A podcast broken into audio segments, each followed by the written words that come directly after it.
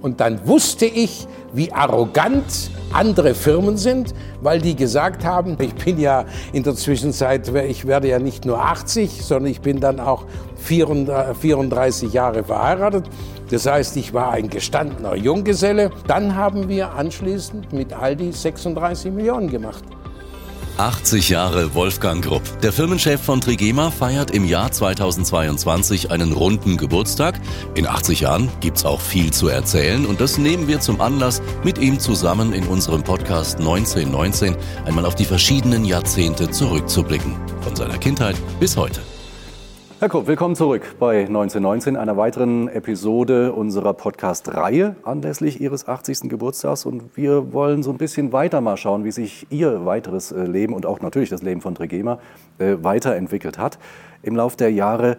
Irgendwann kamen Sie so an den Punkt, wo Sie gesagt haben, ähm, ich will die Großkunden nicht mehr haben, sondern ich will lieber Testgeschäfte haben. Ist das so richtig? Das ist vollkommen falsch.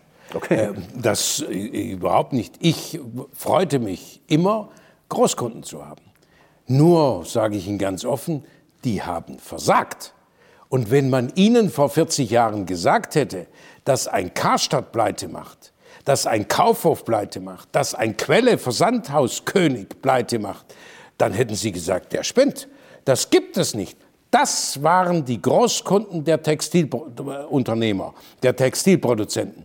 Und das waren unsere Großkunden. Und man hat rote Teppiche ausgelegt, wenn ein Kaufhof-Einkäufer, ein Karstadt-Einkäufer, ein Horten-Einkäufer sich von der Zentrale angemeldet hat nach Burladingen. Und hier gab es 26 Fabrik, Fabrik, Fabriken und alle haben sie gebuhlt um diese Aufträge. Und dann passierte eins, dass sie von den Kaufhauskönigen, dass die schwächelten und dass sie den Wandel der Zeit nicht erkannten. Denn sonst hätte ja Karstadt nicht pleite gemacht und Kaufhof pleite. Und dann haben die, bevor sie zugaben, dass sie selbst äh, den Wandel der Zeit nicht erkennen, was haben sie gemacht? Sie haben den Lieferanten preislich erpresst um ihre Kosten sozusagen, die sie fehl, ihre Überkosten zu, äh, zu egalisieren. Und dann hatte ich als wahrscheinlich einziger den Mut, auch einem Kunden, was man nie gemacht hat, äh, die Stirn zu bieten. Denn man hat die Kunden ge Füße geküsst, weil sie kauft. Und jetzt haben sie plötzlich den Lieferanten erpresst. Und dann habe ich gesagt, das gibt es nicht und habe Nein gesagt. Und, hab, und dann bin ich aus dem Sortiment rausgenommen worden vom, von Karstadt und dann haben sich meine Kollegen, meine Mitstreiter gefreut und haben gesagt, Trigema hat den Auftrag bei Karstadt oder Kaufhof verloren, wir haben ihn bekommen. Er hat aber verschwiegen zu sagen, dass er ihn bekommen hat, weil er die niedrigen Preise gemacht hat.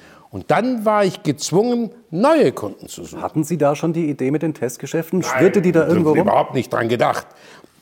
Und dann wurde ich äh, gezwungen, neue Kunden. Und dann kamen die SB-Kunden, äh, die, äh, voran Metro.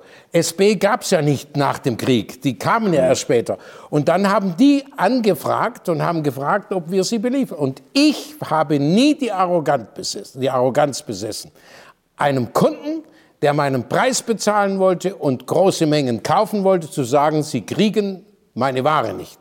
Das ist eine Arroganz, die ich nie besessen habe, auch heute nicht.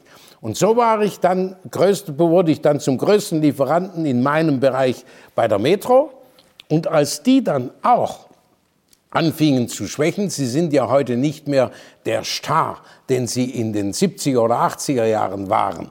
Verstehen Sie? Äh, und dann kamen plötzlich die Discounter. Und da werde ich nie vergessen, dann hat ein Aldi, es war Aldi Nord, uns ein Fax geschrieben und hat gesagt, wir möchten ein Angebot über 300.000 Unterwäscheteile, 150.000 Trägerunterhemden äh, und 150.000 Slip. So eine Anfrage hatte ich bis dato nie erhalten. Und dann habe ich kein Angebot gemacht, sondern habe einen Termin in Essen gemacht. Und als ich dort war, wurde ich in den Vertreterraum gebeten und dann wurde ich aufgerufen und kam zum Zentraleinkäufer. Dann gab ich ihm meine Visitenkarte. Dann guckte er sie an und sagte, wie, Sie sind der Inhaber und kommen selber? Und dann wusste ich, wie arrogant andere Firmen sind, weil die gesagt haben, ja, für den Discounter, den wollen wir gar nicht, da schicke ich den Vertreter. Und ich habe gesagt, wenn ein Kunde 300.000 Unterwäscheteile kaufen will, dann ist das, will ich den Kunden persönlich kennenlernen. Ich will wissen, das Geschäft geht nur über meinen Schreibtisch. Das will ich wissen, was für ein Kunde das ist und so. Und dann haben wir anschließend mit Aldi 36 Millionen gemacht im letzten Jahr dann danach. Wir haben Jahre zusammengearbeitet und am Schluss und dann war Folgendes. Aldi war ein Top-Kunde. Ich lasse über Aldi nichts kommen. Alles was abgesprochen war, ist fair eingehalten worden. Alles. Und dann wollte Aldi zu Recht vielleicht Eigenmarke. Und ich war mir nicht so arrogant zu sagen, Eigenmarken mache ich nicht. Das muss alles Trigema heißen. Ich habe gesagt, selbstverständlich. Aber er wollte dann auch 30, 40 Prozent die Preise runter. Und dann habe ich gesagt, das ist der Anfang vom Ende. Das heißt, heute 30 oder 40, morgen nochmal 10 und nochmal 10. Und dann habe ich gesagt, wenn das so ist, dass nicht mehr Trigema drin ist und damit dem Preis freien Lauf gelassen werden muss, dann muss ich das erkennen und habe gesagt, dann produziere ich nicht. Und dann wusste ich, dass ich mit dieser Entscheidung innerhalb eines halben Jahres oder vielleicht auch acht Monaten meine 36 Millionen Umsatz verlieren werde. Und dann habe ich zu mir selber gesagt, wir haben jetzt im Gegensatz zu nach dem Krieg, wo wir Bedarfsdeckung hatten, haben wir Bedarfsweckung. Das heißt, der Konsument hat alles, was er braucht. Und in einer bedarfsgedeckten Wirtschaft muss der, der Produzent auch einen Teil der Handelsfunktion in eigene Hände übernehmen, um nicht in totale Abhängigkeit von den letzten Kunden zu kommen. Und dann haben, haben ja alle, ich sag mal, die Versandhauskönige haben pleite gemacht, die, mit Ausnahme von Otto oder Klingel, ich sag mal Quelle, Neckermann, Schöpflin und so weiter. Dann die, die Warenhauskönige, Karstadt, Horten, Hauf, Kaufhof, Kaufhalle und so weiter. Und dann bin ich zu den SB-Leuten. Und wie gesagt, dann zum Discounter. Und dann habe ich gesagt, jetzt muss ich eigene Geschäfte machen. Und dann habe ich gesagt, ich verdiene in der Produktion. Und in den, unseren eigenen Geschäften muss ich nur die Kosten decken, da will ich nicht verdienen. Äh, und äh, deshalb verkaufen wir dort zum halben Preis, ja, äh, so wie der Handel sie bei uns einkauft. Und das hat funktioniert und heute machen, und dann kam zehn, acht oder zehn Jahre später die Möglichkeit, auch die Versandhauskönige zu ersetzen, weil plötzlich online kam. Und habe ich gesagt, jetzt kann ich auch noch dem Kunden, der 500 Kilometer von uns weg ist und kein Testgeschäft in der Nähe hat, den kann ich auch beliefern. Und dann habe ich den Online-Shop gegründet, äh, vor 18, 17, 18 Jahren. Und heute machen wir 40 Prozent der Produktion ähm, geht über Online, über unseren Online-Shop und über Onlinehandel und 40 Prozent über unsere eigenen Geschäfte und 20 Prozent Kunden aller Art. Da ist viel los bei Ihnen so im Laufe der Zeit immer gewesen. Und zwischendurch war und ist bis heute auch noch Zeit für die Familie. Wie haben Sie Ihre Frau damals kennengelernt? Gut, jetzt gehen Sie wieder ein bisschen zurück natürlich. Ja. Ich sag mal, ich bin ja in der Zwischenzeit, ich werde ja nicht nur 80, sondern ich bin dann auch 34 Jahre verheiratet. Das heißt, ich war ein gestandener Junggeselle und habe dann natürlich irgendwann ähm, erkennen müssen, äh, dass äh, es wunderschön ist, Junggesellendasein und alles. Aber auch da, man wird ja älter, ist das eine gewisse Zeit.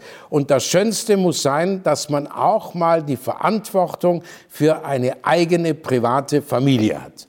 Und dazu gehört eine liebenswerte Frau und dazu gehören liebenswerte Kinder. Und dann wusste ich, jetzt wird es Zeit, Jetzt musst du die, die Mutter für deine Kinder suchen. Haben Sie gesucht oder war es Zufall? Bitte? Haben Sie gesucht oder war es Zufall? Nein, das, das war dann Zufall. Aber das Suchen, das heißt, ich musste anders Ausblick halten. Ich musste schauen, wie die Werte, die, die eine Frau hat und, und nicht nur das oder jenes. So, so. Und dann ähm, war ich auf einer Jagd ähm, in, in der Steiermark wo ich überhaupt nicht an was gedacht habe. Und da habe ich dann zufällig äh, die Tochter des Baron von Honläufer, die dann zufällig aus Graz nach Hause kam und wir beim Kaffee saßen, weil wir da die Trophäen anschauten oder was. Und da habe ich sie dann zum ersten Mal gesehen und dann habe ich dem Baron sehr schön ähm, geschrieben anschließend, mich bedankt für die Tasse Kaffee und gefragt, ob ich das Töchterchen auch mal einladen darf. Und so habe ich meine Frau zum ersten Mal gesehen und dann, das war 1986 im Mai und 1987 im September, anderthalb Jahre später, haben wir uns dann verlobt. Sie studierte ja noch und als sie äh, das, äh, das erste Staatsexamen Medizin dann hinter sich brachte, habe ich gesagt, jetzt könnte sie das Studium aufgeben und ich würde mich gerne mit ihr verloben. Und dann haben wir 88 geheiratet. Und jetzt sind wir 34 Jahre verheiratet und äh, haben zwei Kinder. Und ich möchte mal sagen, das äh, beruflich ist es wichtig, Erfolg zu haben, aber das Wichtige ist, dass man im Hintergrund auch eine Familie hat, auf die man sich verlassen kann, äh, da wo man praktisch viel Liebe bekommt und auch Liebe gibt und wo man sagt, man hat ein Zusammenleben, das manchmal ein bisschen äh, Meinungsverschiedenheiten hat, aber das im Prinzip ein, ein Hort der Geborgenheit ist. Wann sind die Kinder dann gekommen? Ich habe im, ähm, im, äh, Juli, äh, im Juni 88 geheiratet und ich habe gesagt, äh, da ich ja 46 war und meine Frau hatte am Hochzeitstag ihren 22. Geburtstag, dann habe ich gesagt, also das erste Kind muss so kommen, dass keiner sagt, der musste heiraten. Und deshalb ist meine Tochter dann im Oktober, ein Jahr später, als geboren und mein Sohn dann noch mal ein Jahr später. Die Familie ist für mich Basis, um das Geschäft führen zu können. Denn das Geschäft ist immer sehr aufreibend, hektisch, gravierende Entscheidungen und dann finde ich doch eine Geborgenheit bei meiner Frau und bei meinen Kindern in der Familie. Guckt der Papa denn auch drauf, welche Partner so die Kinder mitbringen? Dass der ihrem Sohn mal sagen, ach die, hm, weiß ich nicht so genau, überlegt er das nochmal gut? Ich möchte mal so sagen, da brauche ich gar nicht so groß drauf schauen, weil das meine Kinder automatisch äh, machen. Also so wie ich nicht gewagt hätte, irgendeine fragwürdige Dame äh, bei meinen Eltern vorzustellen. Und äh, das nicht, und meine Kinder wollen das ja auch nicht, weil die suchen ja, so wie sie erzogen sind, so wie sie es gewohnt sind, äh, wollen sie ja auch ihre Partner haben, denn sie wollen sich ja nicht blamieren. Äh, und indem sie sagen, ich sag's mal krass, der hat keinen Anstand und der, das wäre ja schwierig, verstehen Sie? Also da hab ich, haben wir überhaupt kein Problem. Meine Kinder bringen Partner, die wir immer akzeptieren würden. Ähm, und also sind ja nicht die Welt. Ich sag mal, das ist ja nicht so, dass die jeden Tag einen neuen Partner bringen. Aber mein Sohn hat eine Freundin, 100 Prozent äh, zu akzeptieren. Was er dann am Schluss macht, das muss er wissen. Und meine, meine Tochter ebenso, das ist ganz wichtig. Aber meine äh, Kinder durften klein, wurden sie selbstverständlich behütet und waren hier und wurden betreut und man hat mit ihnen, meine Frau mit ihnen auch vieles unternommen. Oder wir gemeinsam, wenn wir dann in die Großstadt nach Stuttgart oder München, dann hat man sie fein angezogen, das war der Stolz der Kinder. Jetzt durften sie in die Großstadt, dann haben sich dort die Leute umgedreht, wer ist das, wenn man so die Kinder anzieht, also sie waren dort schon irgendwo, wussten sie, dass wenn sie in die, zu den anderen durften, durften, dann waren sie auch entsprechend gepflegt und haben den Anstand gehabt, sich für die anderen auch entsprechend anzuziehen. Also zu Recht kann man bei Trigema den Begriff verwenden, Familienunternehmen. Bis heute ist das so. Ja, das ist die Basis unseres Tuns, sowohl privat als auch geschäftlich. In der nächsten Episode sprechen wir über das, was jetzt ist und wo die Reise vielleicht noch hingeht.